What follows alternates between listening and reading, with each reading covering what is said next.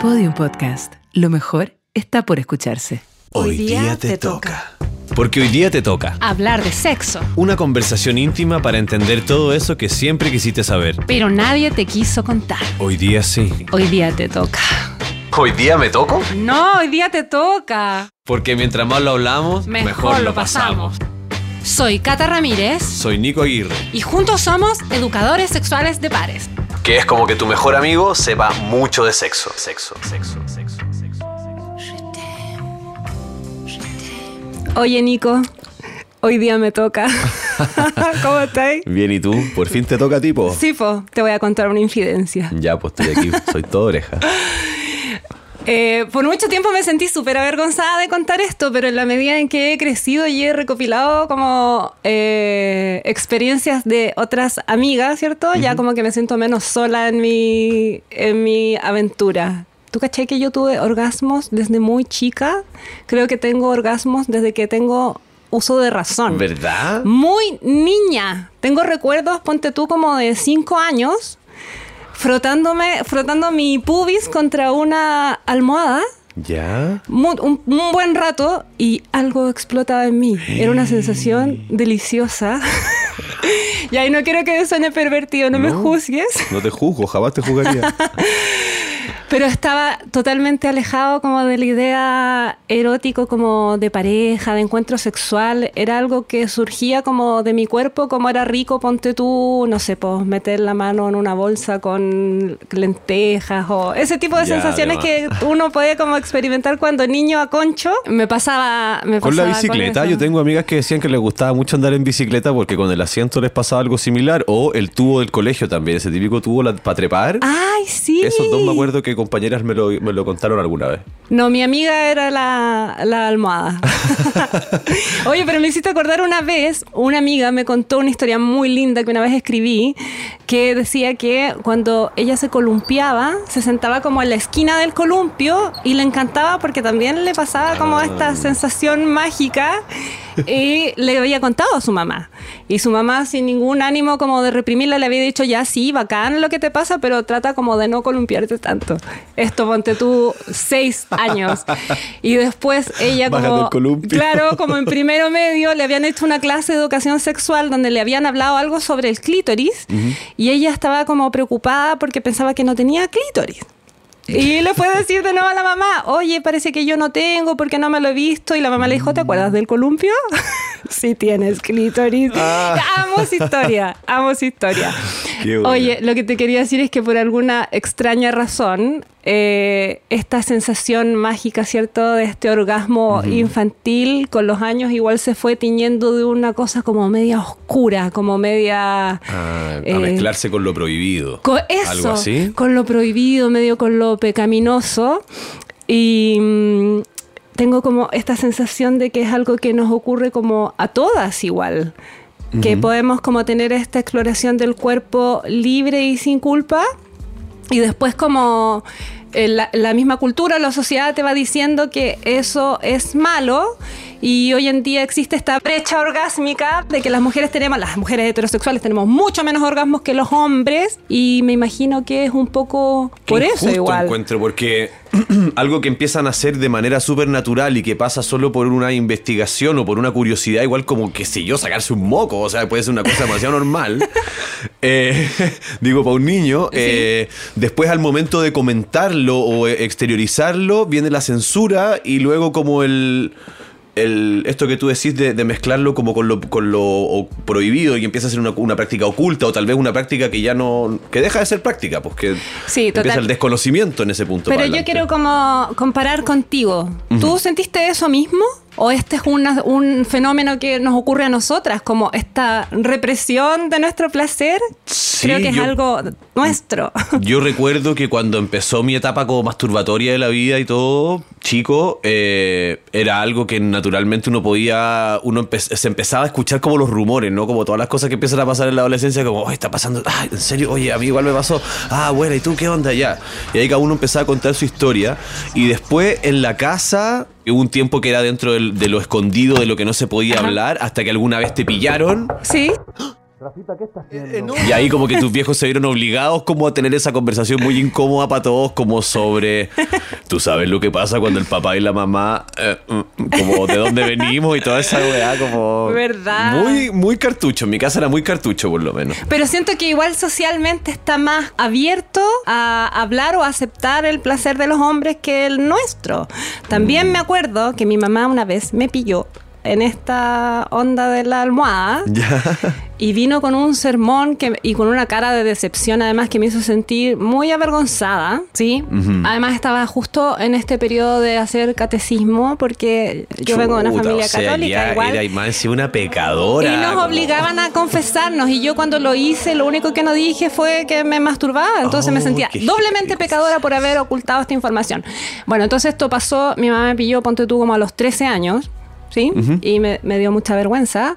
Pero tengo un hermano que es 12 años menor que yo y cuando él tenía esa edad, en la mesa como que se festinaba con que él se encerraba mucho rato en el baño. Ah, como que hombrecito es, algo Sí, así, como que como- macho, qué bueno, que y tan qué macho que me salió este cabrón. qué injusto, qué injusto. Entonces, como que pienso en todos estos elementos, ¿cierto? Que en el fondo van tiñendo el, el placer femenino y que en el fondo como que nos alejan del, del orgasmo, ¿cachai? Como del placer máximo. O sea que evidentemente que hay cosas que dificultan el poder conectarse y eventualmente tener un orgasmo, ¿no es cierto? O sea, como que, que es- esas cosas pasan, bueno, desde la, desde, la, desde la infancia hasta la adolescencia y después también yo conozco casos de gente más grande y todo que también tiene estos problemas. ¿Cuáles son esos problemas normalmente? ¿Qué es lo que dificulta a la mujer eh, poder tener un orgasmo? O sea, el, el- el orgasmo en sí es una respuesta Eso, partamos. fisiológica. ¿Qué es un orgasmo? Un orgasmo eh, son contracciones musculares, Ajá. ¿cierto? De la zona genital. Perfecto. Cada 0,8 segundos. Guau, qué que son como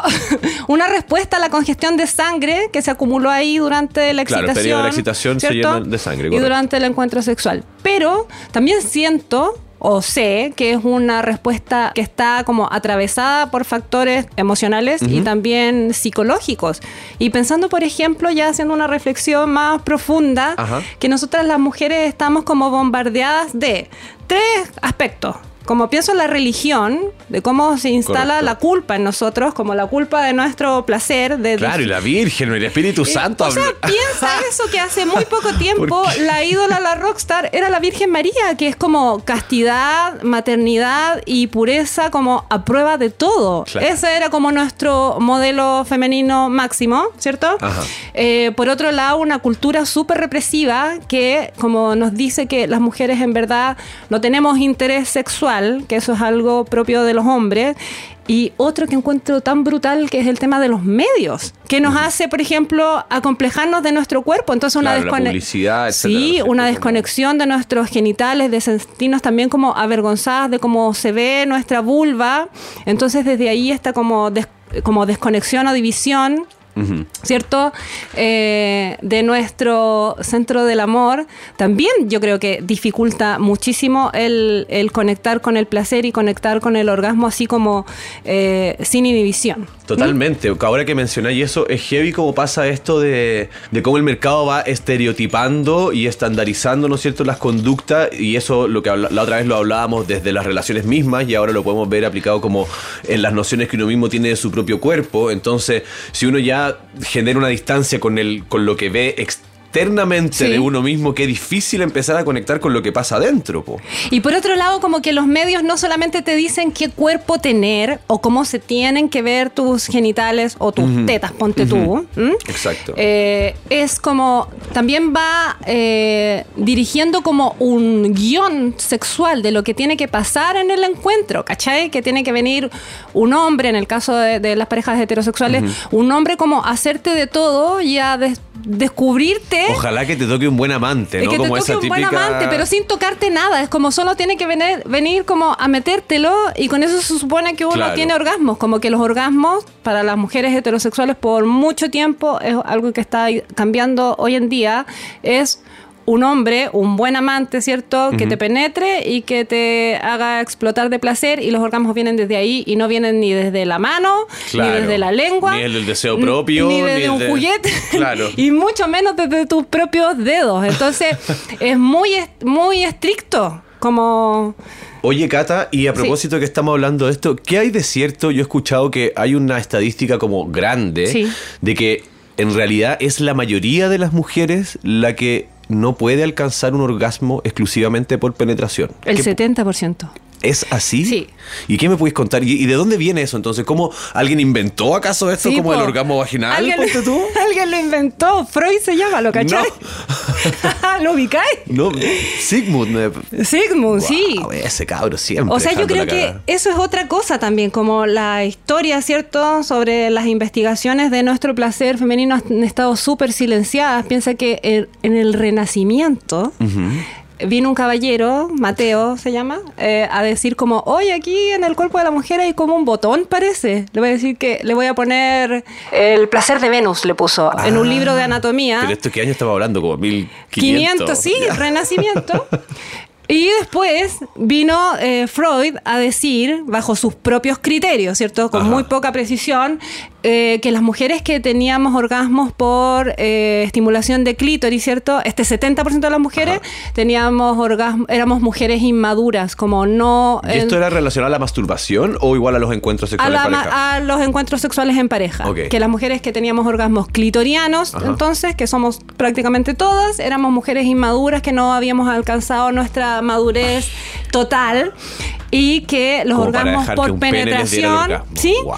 eran los que valían. Pero eso fue en la época victoriana. Y es un concepto, ¿cierto? Que todavía yo siento que nos determina un montón, pero, o sea, mi invitación, chiquilla, es como a pensar que esto lo dijo un hombre a pito de nada, como que se le ocurrió nomás. Claro, de que seguro él tenía atados ahí o que no podía, no era capaz, o su, quizás su pareja no, no, no tenía orgasmos vaginales. O sea, es que la, la- la historia, ¿cierto? De las investigaciones del placer femenino han estado escritas por hombres. Mm. ¿Cachai? Como, Como la mayoría de las cosas en esta vida. Mm. de- sí, de- de- de- históricamente. Entonces tuvieron que pasar muchos años, soy muy mala en matemáticas, Ajá. pero ponte tú que en el, entre el 98, en el año 98, ahora, ¿cierto? Yo Sí. había salido del colegio y el 2005 vino recién una mujer, una uróloga australiana seca que se llama Helen O'Connell, la pueden googlear, a decir, a ver, a ver, aquí no es un botón, como que tengo la sensación que hay algo más acá. Mm. Y ella hizo investigaciones muy pro, diseccionó cadáveres de recién en el mujeres. 2005? Entre el 98 y el 2005 Ah, hace como 20 hizo, algo años nomás. sí, po, autopsia. O sea, piensa que estaba haciendo en esa época. Yo estaba en primero medio. Ella había sido mamá. y dijo, oye, esta cuestión no es un botón, es un iceberg. Es y solo la punta del iceberg. ella descubrió la anatomía completa del clítoris, que es gigante. ¿Y ¿Cuánto mide un clítoris, ponte tú? 10 centímetros. Guau. Hacia ¿Y adentro. cuánto vemos nosotros afuera? Nosotros Como vemos. 3 milímetros, Sí, solamente la puntita. Solamente la puntita. La puntita del cli. Cli. Y tiene en total 8000 terminaciones nerviosas versus el pene que tiene solamente 4000. Claro. Pero es información que no nos ha llegado a todas. Piensa en los libros de colegio de biología, en muchos ni siquiera aparecía Ni siquiera el clítoris menciona, porque claro. o sea, y además es solo un órgano diseñado sofisticadamente para proporcionar placer. Hasta ahora no hay ninguna investigación que diga, Formalmente oye, tiene otras. Claro, eh, solamente es el, es el órgano del, del, del- placer. del placer. Lo encuentro increíble y además del que en ese sentido. O sea, ¿por qué entonces, en qué momento yo me pregunto en la historia vino como el hombre a decir como ya, ya, ya, ya, ya, basta, yo ahora necesito que el pene sea el centro de la atención y yo creo que ahí algún- no se bajó nunca más del pony, ¿cachai? Porque tú me estás diciendo que el glande del pene tiene 4.000 Sí. terminaciones nerviosas y que además el pene ¿qué? sirve para hacer pipí, Sí. sirve para... Hacer hijos. hijos, eh, para el placer del hombre. O sea, ya son varias cosas comparado contra el clítoris, que es solo la función, por lo menos hasta ahora, que tiene que ver con esto de generar placer. O sea, esa es una herramienta de placer y nada más. Nada más. O sea, ahí hay una reflexión mucho más profunda Yo- de por qué el claro. hombre ha estado arriba del pony en todos los aspectos de la humanidad por siempre, pero eso es parte de otra conversación. pero eh, yo pienso que este desconocimiento, ¿cierto? El tener como poca información a la mano Mm. sobre nuestro centro del placer, impide que le podamos echar mano. O sea, hay claro. No, o sea, lo impide, pero no lo eh, prohíbe totalmente. O sea, generaciones anteriores, Sí. ¿cachai? Como, no sé, pienso en mi mamá. Hola mamá. Vivieron, si, si es que no se tocaron, nunca supieron, nadie les contó, nun- no, había ninguna forma de saber, excepto, claro, en el columpio, en la bici, en el Claro. en la almohada, ¿no es cierto? Lo encuentro súper triste. Súper triste, pero hay muchas cosas que se pueden hacer igual. A ver, hablemos un poco de eso. sí, ¿Qué, te- qué- qué técnicas concretas podríamos eh, revisar para, para poder acercarnos a tener una vida más orgásmica? A ver. Súper. Ponernos mateas primero, eh, informarse y educarse. Y Mateo, aprovecho Sí. también decir, porque es importante entonces que todos sepamos de esta anatomía, pues obviamente. Obvio, o sea, si uno quiere como compartirse en pareja, ¿cierto? Tener encuentros sexuales con otro, bacán, pero pienso que el placer empieza por casa. Absolutamente. ¿Cierto? Aparte, para poder compartirse, es como que yo no sepa cocinar y te invite a hacer almuerzo y te haga el almuerzo sin saber cocinar, entonces te Claro. estoy invitando a qué anda. No lo voy a encontrar rico. igual, claro. No va a estar tan rico. Entonces, educarse, informarse, porque en la medida en que uno adquiere como conocimiento respecto de su cuerpo, por ejemplo, saber un acto tan simple como saber de que tu clítoris no es solamente esos pocos milímetros que ves hacia afuera, sino que es un órgano mucho más grande, te ayuda a tener una conciencia más grande también de tu placer. Claro. ¿Cierto? Que existen otros lugares, aunque tú solo no los conoces, pero hay lugares, paredes, Claro. eh, roces que, por venir que van a ser increíbles. Sí, entonces, si quieren pueden googlear anatomía completa del clítoris y ahí va a aparecer todo. Qué ganas de hacer un dibujo, pero imagínalo. Otra cosa, yo creo que lo más, lo más, lo más importante es masturbarse. Y en eso soy como súper, eh, ¿cómo decirlo? Me gusta evangelizar. Activista de la masturbación. eh, me gusta evangelizar con la masturbación porque es la manera más concreta de conocer tu cuerpo, amigarte con tus genitales si es que estás un poco ahí acomplejada, ¿cierto? Eh, de generar confianza contigo misma, eh, aprender a ser creativa, porque cuando estáis masturbándote no tenéis que rendirle cuentas a nadie ni tratar de darle en el gusto a nadie, entonces podéis probar lo que queráis. Aprender a reconocer tus propias reacciones eróticas y una cosa que a mí me gusta decir es que la masturbación es como la lotería. Ya. Mientras ¿ves? más juegues, más Más- posibilidades tienes de ganar. Recuerde, el que no compra, no gana. Es que de verdad que es la, la única manera de entrenar tus orgasmos para tener más y mejores. No hay otra. Si lo pones en manos de otro, te va a costar. Pero esa es la infalible. Muy bueno, la lotería es que demasiado bueno encuentro. Y si todavía, o si todavía te cuesta tener orgasmos, es, es algo que también repetimos harto. Que ¿cierto? puede ser como Eh, eh, aumentar este, este repertorio erótico, ¿no? Como Sí. empezar a abrirse a, a- a otras cosas, a buscar placer tal vez en otros lugares, en otros lugares de tu cuerpo. En tu mente. En tu mente. El, el mundo de las fantasías. Ahí también hay todo un rollo de repente.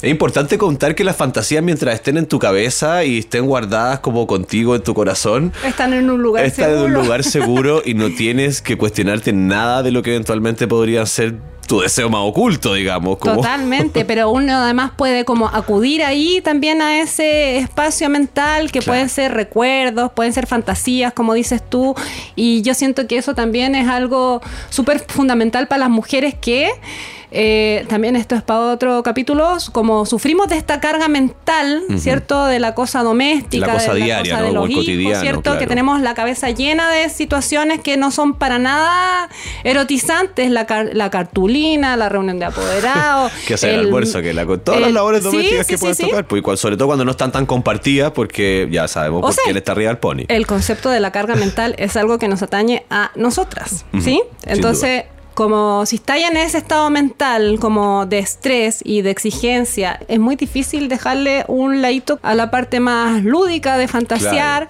O sea, a mí me pasa igual. Que he tenido un día como de mierda, ¿cierto? Tengo disposición de tener un encuentro sexual o de masturbarme, ¿cierto? Entonces tengo que entrar como a evocar algo en mi mente, imaginarme alguna cosa, ¿cierto? Claro. Para poder en- entrar como en esa, en, ese, en esa onda, como en esa sintonía. Y ahí, eh, para alimentar tu disco duro del placer, podéis, eh, no sé, ponte tú ver. Hay gente que le gusta ver porno, hay gente que le gusta leer, hay gente que le gusta acordarse de alguna aventura salvaje. Sí, yo encuentro que también lo que, bueno, lo que para mi gusto de las cosas más placenteras o que resultan es como lograr romper el tiempo, ¿no? Como si estáis en un ritmo del día como taca, taca, taca, taca, de repente decir y detener.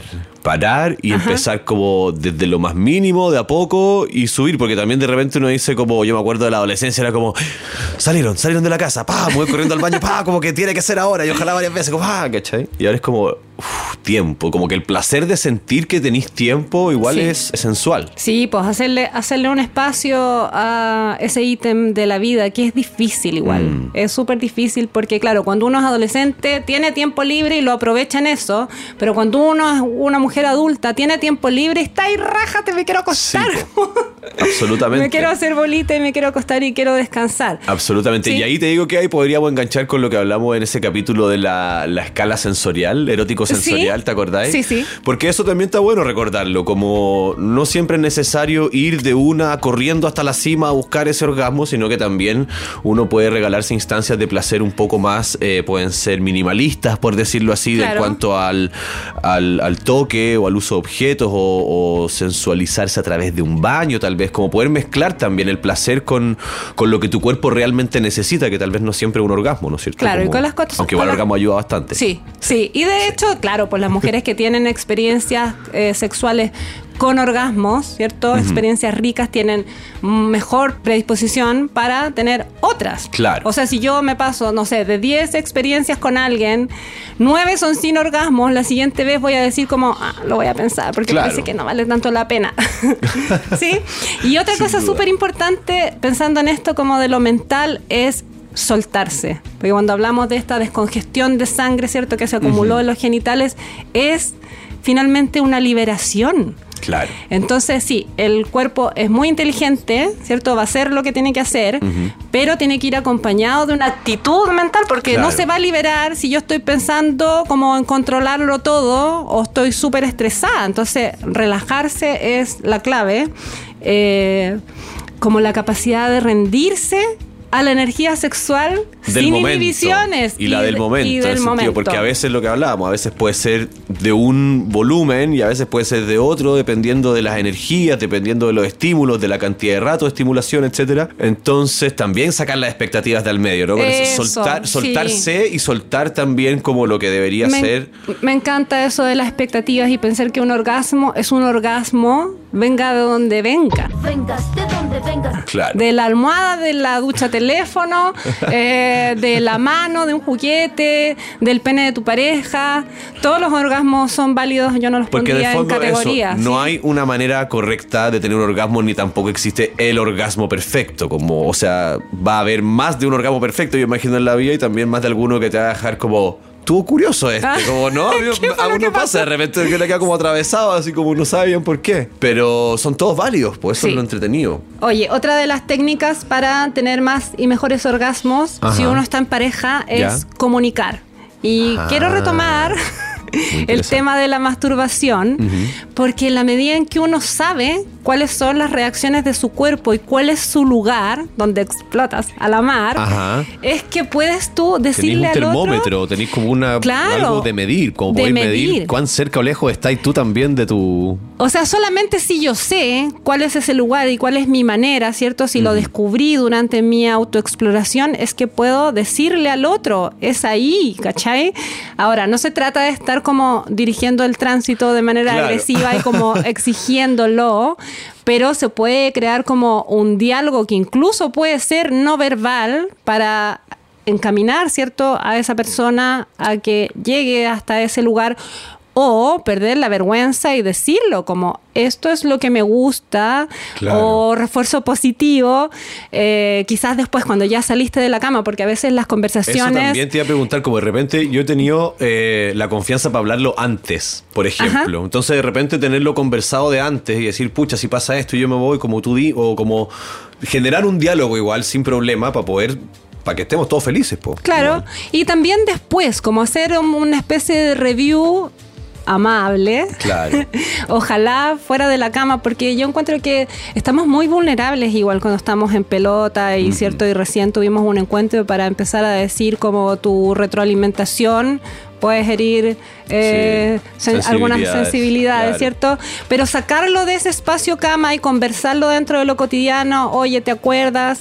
Tal día, fue O estuve entretenido. pensando que- Claro, y refuerzo positivo, ¿cierto? Ah. Me encantó cuando hiciste esto, me gustaría que lo repitieras. eh, Y me di cuenta que a mí me pasa esto claro. cuando tú me esto. Sí, sí. claro. Oye, Nico, y lo último que te quiero decir, A ver, ya para que nos vamos. Ya, ah, qué rico. Ay, porque ya quiero irme. Ah, qué rico.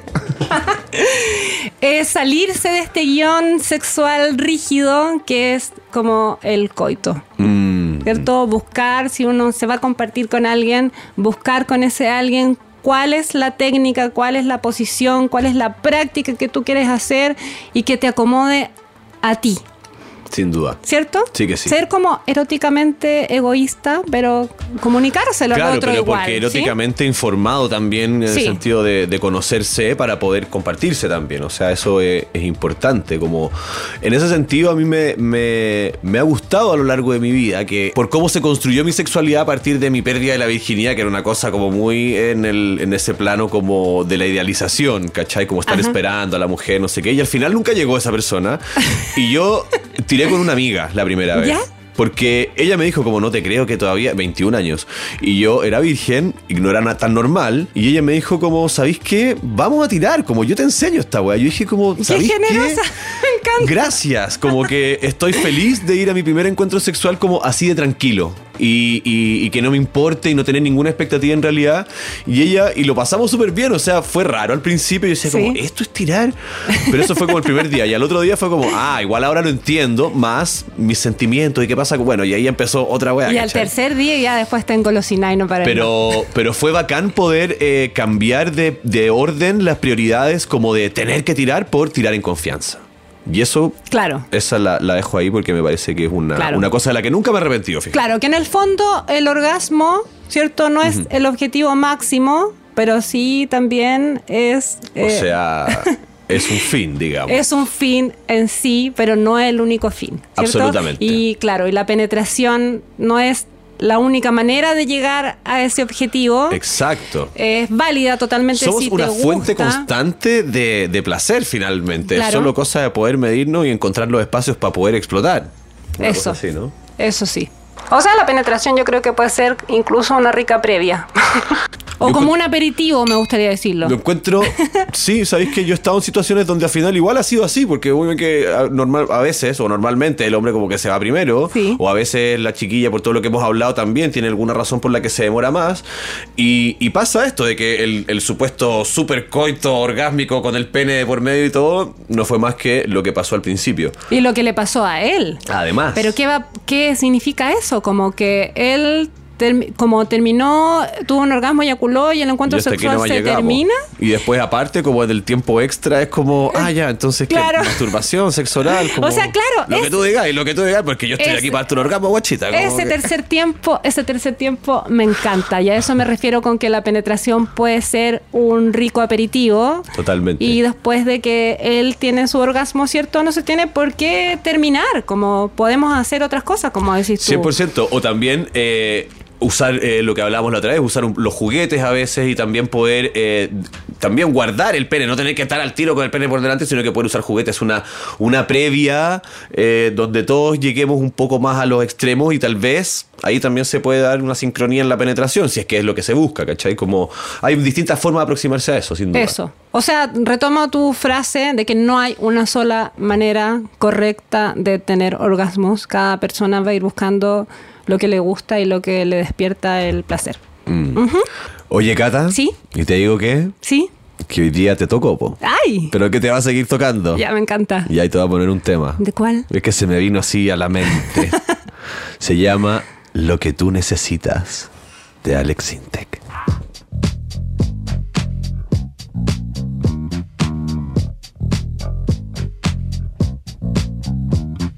Es que no puede ser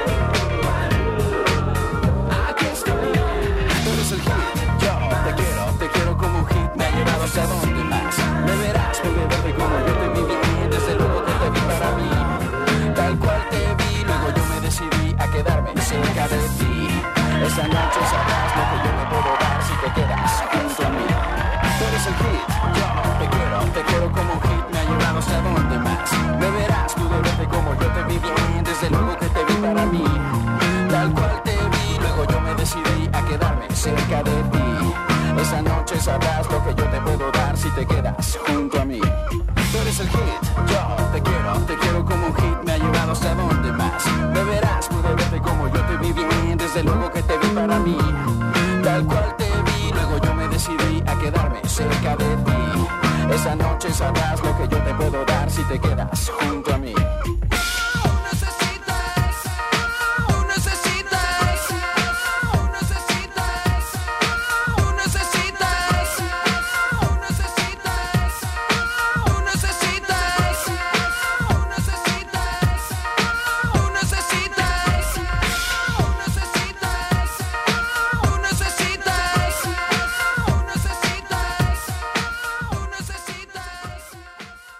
Hoy día te toca es un contenido original de Podium Podcast.